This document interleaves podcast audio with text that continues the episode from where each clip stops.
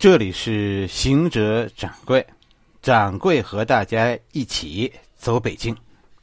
这周咱们开讲渔阳往事啊，今天是第一回，北京人的气质。本节目由西云果蔬粉赞助播出。为了健康，大家跟着掌柜，咱们一起走北京。城市啊，会走，你信吗？一座城市啊，它会离开原来的位置两百公里。你身边有有这样的城市吗？似乎在最久远啊，中国历史上最久远夏和商那会儿，我们看到那个时候的城市都是会走的。但是进入周以后，哎，我们就是纯的农业国了。哎，这些城市会走，似乎就不常见了，是不是？哎，有些变化，有些城市的位置会会发生变化，但是其实那都一定是有原因的。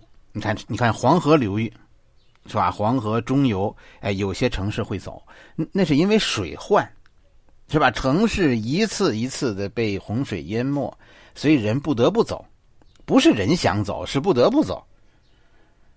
所以，这种会走的城市，我觉得在在南方，在南方朋友看来，可能非常少见。南方很多城市一说都是几千年的历史，是不是啊？哎，南方人，哎，南方都是人会走，城不会。但是我们北京，在历史上，北京周边的很多城市都会走，真的，这不是瞎说的。我们这周讲渔阳，下周讲广阳，这是一对儿。渔阳和广阳，渔阳从建立到最终明代以后开始开始落寞，是吧？他一共在崇山峻岭当中走了两百多公里，啊，有说三百的。会走的城市在北京周边，并不是只有渔阳一个，而是有好几个这样的城市都是一直在走。掌柜是是挑了两个和我关系比较密切的。是吧？渔阳和和广阳，哎，而且这两个城市本身，他们之间的关系也很大。渔阳和广阳就是一对儿，哎，都都存在一个问题：渔阳是在山里走，广阳是在平原上走。广阳从最初北京的广安门这一带走到现在的河北廊坊，啊，成为廊坊的廊坊的一个区，啊，都这么不服周。哈哈哈 于洋明明原来是北京的一个区，现在愣是跑到了天津，是吧？于洋这广阳原本在市中心，现在也跑去了河北，啊，当初没人要做北京人的。对，走走北京是吧？跟着掌柜走北京，北京真的会走，是吧？你跟得上，哎，就能跟他一起走；你跟不上，他就跑了。不是一次一次的跳跃，而是像水漫上来那样，就跟今天的北京一样。再过十年，北京最繁华的地区在哪儿？真的可能就就说不清。从来没有城墙能挡住北京的行走，北京的这些环路也挡不住北京的出走。掌柜爱北京。所以也很希望大家能了解北京。北京在掌柜的眼中啊，其实我总觉得北京和其他城市不同。北京可能从来没有过本地人。你看我掌柜算是北京土著，是吧？哎，一般的说，像我这样的都是北京土著。但是跟大家说，我的爷爷是河北人，我的母亲是上海人。我其实不是所谓的北京人，是吧？将来可能更不是北京人。我给自己选择的养老地在河北。除了旗人，我觉得北京可能没有五代以上的原住民。除了旗人，就是说满族人和蒙古族的，北京可能没有五代以上的汉人。汉人肯定全都不是纯粹的北京人，是吧？我爷爷当年来到北京，是因为去大学教书。那时候他们从美国回来，实际上，当时那是一次文化的融合，是不是？就是欧美文化开始和咱们中国的文化开始融合，那是一九二几年。我掌柜的母亲呢？我母亲来北京呢，当年是因为修地铁，哎，所以那又是一次文化的融合。那是中国文化在民国融合了欧美文化以后，在新中国哎开始融合苏俄文化。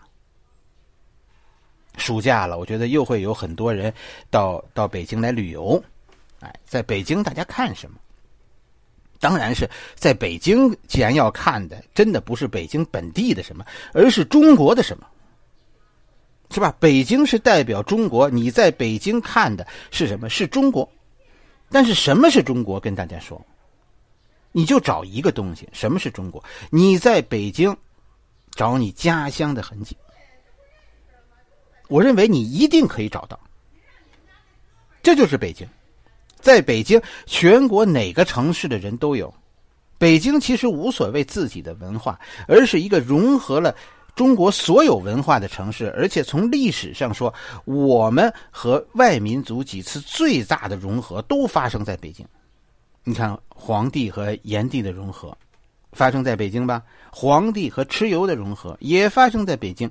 我们和北戎的融合，我们和匈奴的融合，我们和后来和突厥的融合，我们和契丹、女真的融合，我们和蒙古的融合，最后我们和满族的融合，都发生在北京。那就更不要说近代，是吧？你看，我们和西方思想的融合，我们和苏俄思想的融合，也包括现在我们重新又回过头去和传统的儒家文化融合，这些改变，这些时代意义的融合，都发生在北京。上海朋友不服，是不是？哎，和欧美文化的融合发生在我们上海，不对。上海的那个不叫融合，那个叫引进，不是融合。真正的融合是激烈的碰撞，这种碰撞绝不发生在租界里，而发生在北大。建国以后，发生在清华。作为一个北京人，其实我的旅游习惯就是走到哪儿都到哪儿去寻找北京的痕迹，其实是一种寻根。北京的根扎在全国各地。西湖，你看，我会很，就其实不是不是有意的，而是下意识的，我就会把西湖和昆明湖做做对比。我去绍兴的时候也会这样做，是吧？同样，我告诉你，烤鸭来自山东，我们吃大肥肉，那那是东北的，是不是？涮肉是内蒙的，甚至于。当然，他们都有变化。到北京来以后，他们和当初都不一样，都不不完全一样。但是他们都来自你的家乡，所以北京是一个什么文化融合之地？真的，啥叫北京文化？北京人根本就说不清。但是我们知道一件事儿，虽然我们不知道什么叫北京文化，但是我们知道，你在这儿住久了，会跟我们一样。文化融合之地是什么？就是熔炉。说难听了就是酱缸，是吧？酱缸啊，还有人满怀仇恨说这是粪坑的，但是其实都一样。你不可避免、无法挽回的会改变不管你是赞颂还是咒骂，其实就是这样。如果你你不是从一种嗯眼前的狭隘的现在。而是从一种更久远的未来的视角，你会承认每一次这样的融合，在北京发生的融合，对中国来说都是一种进步。当时我们会咒骂，但是从后代看，都会感谢。所以你在北京看到你你熟悉的那种建筑风格，这很正常。你遇到同乡，这更正常。你听到乡音，哎呀，那那简直不不值得什么稀奇，因为这就是北京，几千万人来自全国各地，在三千年的历史中，就是一部文化融合的历史。最激烈的文化融合，就是南方人和北方人的融合，中国和世界的融合，未来和过去的融合。就发生在这里，发生在北京。你在北京看什么？就看这些。全中国再没有一个城市曾经发生过那么多次翻天覆地的变化。我们有幸成为这个城市的主人，我们有幸天生就带着这些改变的痕迹，这是北京人骨子里的骄傲。北京最早的城市会走，是吧？这都是文化融合的过程，这种行走就是一种融合，就是一种改变。跟着掌柜走北京，就是走进。文化的深处，从周朝开始，南方的城市就进入了农耕时代，是吧？你看，到了周，所有城市都不走了，夏商这些城市都在走，但是到了周就不走了。其实这就是农耕，只能说农庄会换主人，而主人会舍弃农庄。哎，城本身，都城会变。今天在这里，明天在那里，或者新建一个都城，都城，但是城市不会走，因为农庄走不了。即便农庄城市被战火摧毁，也会在原地重建。但是北京不是这样，北京最早的存在不是作为农耕的这种农庄，不是，而是作为什么？作为军事要塞，是一个兵营，后来是一个市场，兵营就是渔阳。市场就是广阳，所以当然我们会随着前线的变化，军营会不断的向前移动，敌人向北退却了，兵营自然拔营起战，是吧？要跟着向北，步步紧逼，所以我们的北京的城市一直在行走，它跟南方不同，北京是一种一种军事要塞。正因为这个军事问题，所以北京的城市一开始的选址就和南方不一样。南方城市一定是建立在一个很平坦的地儿的，对不对？哎，山清水秀的那么一个一个地方。而北京建立城市的一开始，你看，全在山川的险要处，是吧？在在湖滨的最窄处建立的建立的燕。所以随着这里。逐渐成为后方。随着燕逐渐成为后方，燕都成为后方，燕都一定会走。他不会继续留在山沟里，留在险要处，它会走向平原，逐渐生活化，从军事化到生活化，这是一种行走。如果你又加上说突然发生的这里说地理上的变化，你比如说原本这是湖滨城市，靠近。一个大湖，雍努海，是吧？随着雍努海现在已经不再出现在我们的地图上，我们是不是会跟着湖水的退却而走向走向更大的平原呢？当然会。所以，真的，北京这个城市，在它元朝被建立在今天这个位置上以前，一直在变化。其实大家理解，一个是敌人在变，再一个是北京的地形在变，而北京的功能也在变。这种变是天在变，地在变，人在变。你看北京人的性格当中的开朗豁达，以及我们的阴谋，其实都是这种变化的结果。就世界在变，我在变。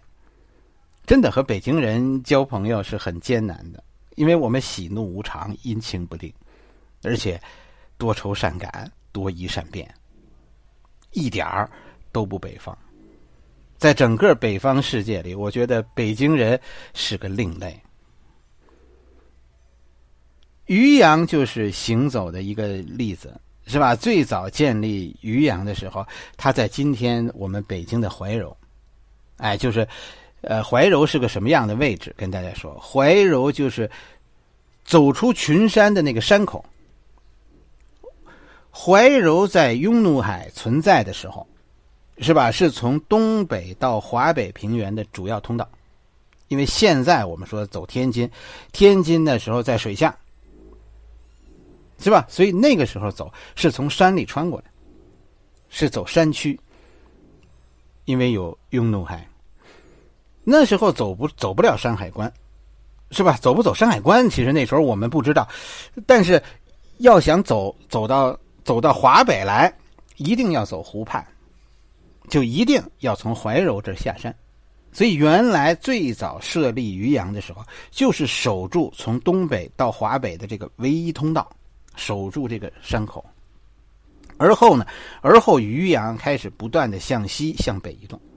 从春秋到唐朝，这个渔阳就已经向向西北方向移动了一百二十公里。这还是直线距离。如果考虑到崇山峻岭，可能两百公里，甚至于有些人说的三百公里，那都是确有其事的。实际上，这个原因是两个，一个是这条路啊越来越移向山中间了，另外一条路是这移移向山的中间，这是说敌进敌退我进，是吧？因为北方人退却了。这是一个移动，再一个移动是湖的面积在不断的缩小，于是第二条路开始逐渐出现，就是湖滨在向前延伸，最终湖滨是不通的。但是当水退却以后，湖畔呢渐渐的就通行了，湖畔开始和海滨形成一个通道，这就是现在的从山海关到天津再到北京的通道。现在大家从从东北过来。不会绕到北京，是吧？而是从天津就直接南下了。渔阳曾经是北京的一部分，呃，这话应该说不对，是吧？渔阳和北京有关啊，严格的说，渔阳在历史上从来没有和北京有关。现在它有关，严格的说，是因为我们现在的北京行政区划中包括怀柔和密云，怀柔、密云、平谷属于属于北京，这是一九一九五八年的事儿，所以渔阳因为这个行政区划的划分，所以从一九五八年开始，渔阳的一部分在北京的行政区划以内了。所以渔阳和北京有关，但是在新中国以前，可能渔阳从来都没有属于过北京。从概念上来说，它和北京就无关。即便是现在，渔阳也仅仅是一部分属于北京。现在，如果大家找渔阳古城，是吧？渔阳的古街，其实他们属于天津，都是在天津蓟县，这是渔阳最后止步的地方。到了明朝，渔阳走到了这儿。以后就不走了，因为什么？因为这条路以后就不重要了，因为洪水、雍奴海已经彻底消失了。渔阳是一座会走的城市，从它建造开始就不断的一步一步的在向西北方向走。哎，你得明白，渔阳是一个军事存在，它的移动才把北京变成身后的一个一个汉人的城市。北京的行走其实和其他城市不同，就是这种这种渔渔阳的行走。渔阳不是跳跃性的，是吧？这一点和南方很多城市不同，不是我们攻占了一座城市，我们就就就把都城移到另一个地方去了，不是，而是真的就是一步一寸一寸一寸的经经吞过去的，就跟现在中印边界发生的事情一样。你看，谁都在挪那个，谁都在挪那个界碑。是吧？你看不见，我就往那边挪几米。为什么会出现这样的针锋相对？你你只有理解了，是吧？这种文化的融合。上一回咱们说的那个湖畔的走廊，你理解了，你才能明白这种自西向自东向西的移动。你理解我们和北方人的战争，你才能理解这种自南向北的运动。其实渔阳的行走在北京地区带有相当普遍的现象，周边很多城市都是这样一步一步走过来的。我们现在已知战国以后的北京地名，几乎现在都存在这种情况。其实跟大家说，就是两个原因：一个我们在侵蚀北方的领土，哎，所以当年这些边防城镇。都是一次一次的拔营起寨，一开始是北京在扩大，从一个定居点扩大到整个这一片土地。从怀柔，我们把界碑生生的拱到了现在的天津。同样的事情也发生在其他方向上。咱们上回讲的，我们灭孤竹、灭中山、灭晋国，其实都是这种鲸吞的一部分。同时呢，同时另一件事情发生在北京的，就是海平面的下降，于是有越来越多的土地露出水面，所以城市在不断的从西北向从从西北部的山区走向走向平坦的中央。哎，咱们就是挑这么两个最大的城市，曾经是一起被被并提的渔阳和广阳，给大家讲讲。是吧？渔阳和广阳最早啊，这渔阳和广阳是一个地方，都是渔阳，但后来他们分开了，分成渔阳和广阳。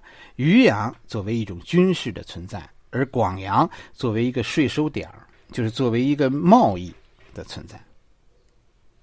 我觉得这是北京城市的一个一个特点。南方的城市一说就是几千年。几千年都没有变化过，就在这里。但是北京跟大家说一直在走，这是一种雄心壮志。其实不怪周边的，我觉得我们不能怪周边的那些国家怀着怀疑的眼光敌视我们。啊，历史上真的我们的边界都会走的。周开始的汉文明，从来都是带有周朝的血脉。啊，尽管尽管我们努力在约束啊这种走向远方的心，但是其实你看，边界在行走，从来不会停止。这一点一方面是不是让我们很自豪？但是另外一方面，其实又使得我们很焦虑。我们这样说，渔阳跟北京有关。其实不是指一种行政上的归属，而是指它的功能。春秋以前，北京是一个阶段，这个阶段的北京是代表一种开拓，汉民族向北的开拓，从千里跃进到落地生根，最后扎根在这里，灭绝了这里其他的一切生物，以保证我们自己的生生不息。对于汉民族这个称呼，上一回有有朋友跟我讨论，是吧？是。用这个词是不是是不是合适？哎，是不是我们应该自称汉民族？我我觉得这不重要，是吧？你知道我所指的是什么就好了。实际上，这个概念从来就没有一个能被所有人都接受的定义。你查查什么叫汉民族，以及我们到底是什么？春秋的时候，我们应该怎么称呼自己？那时候还没有汉朝，怎么会有汉族呢？是吧？到底？到底汉朝的时候，汉族都有谁？今天的汉族又又有谁？春秋的时候，哎，谁是以后的汉族，谁不是了？其实我跟你说，争议太多了。掌柜不是不是专家，我不希望把时间都纠结在这些所谓学术的问题上，纠结在这些咱们谁都搞不明白的细节上，因为不是我们搞不明白，而是专家们的争论就没有结论。等时候他什么时候他们定了，哎，麻烦他们通知咱们一声，咱们那个时候该怎么叫就怎么叫就就得了。现在你明白我说的汉族代表什么？我说的北京代表什么？我说的北方人、南方人代表什么？你明白就好了。好了，我们今天的时间又到了，今天咱们的节目就到这里。明天我们继续，欢迎大家加掌柜的微信公众号“掌柜说历史”汉语拼音的全拼“掌柜说历史”。